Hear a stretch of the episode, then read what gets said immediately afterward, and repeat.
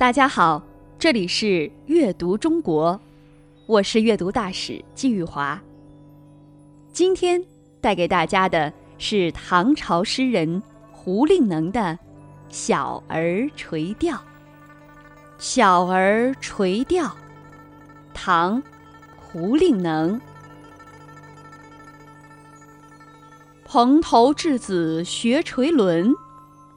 侧坐莓苔草映身，路人借问遥招手，怕得鱼惊不应人。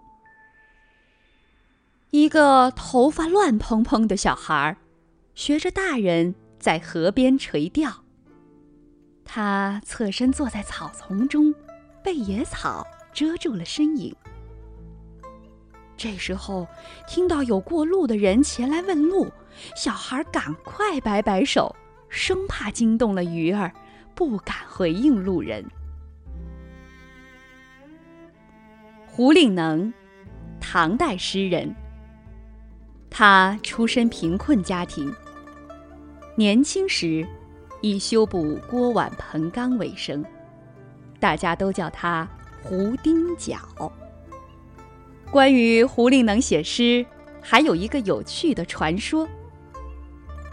相传，有仙人来到他家中，轻轻豁开他的肚子，放入了一卷书进去。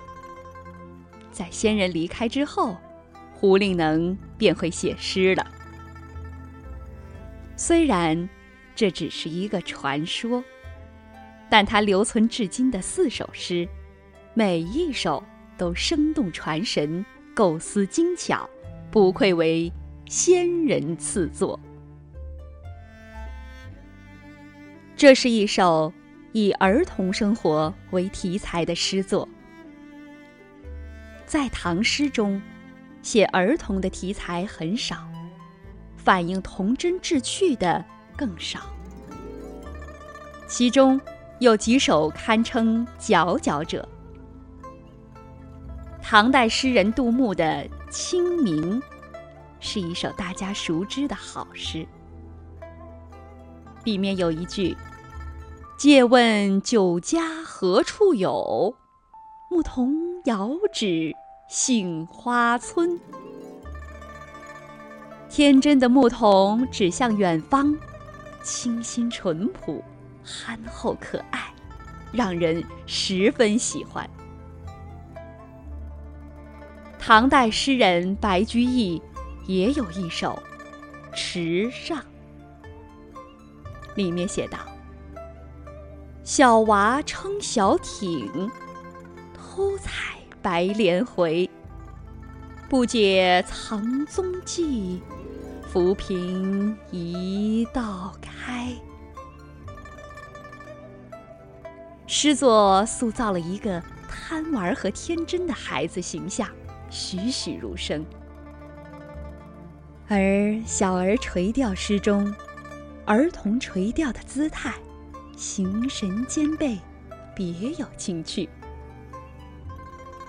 这些诗歌洋溢着童趣，有声有色，有形有态，展现了孩子们的纯真，把童真童趣的美好和快乐。带给我们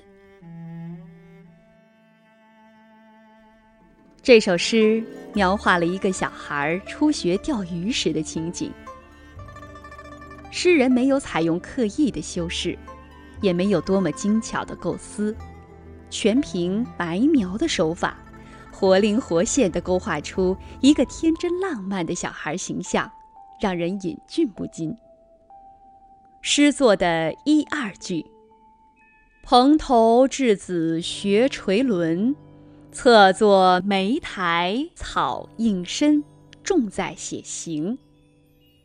其中“蓬头”一词十分精准，直接写出山野孩子头发蓬乱的本来面目，使人觉得自然可爱与真实可信。侧坐莓苔。指小孩随意坐在一个长满苔藓的地方，这里正是钓鱼的好去处，证明了孩子虽小，却从大人那里学到了很多钓鱼的经验。三四句。路人借问遥招手，怕得鱼惊不应人，重在传神。小孩因为害怕鱼儿被吓走，赶紧招招手，显得机警聪明，惹人喜爱。这首诗真是一篇情景交融、形神兼备的佳作。本诗平淡浅易，童趣盎然。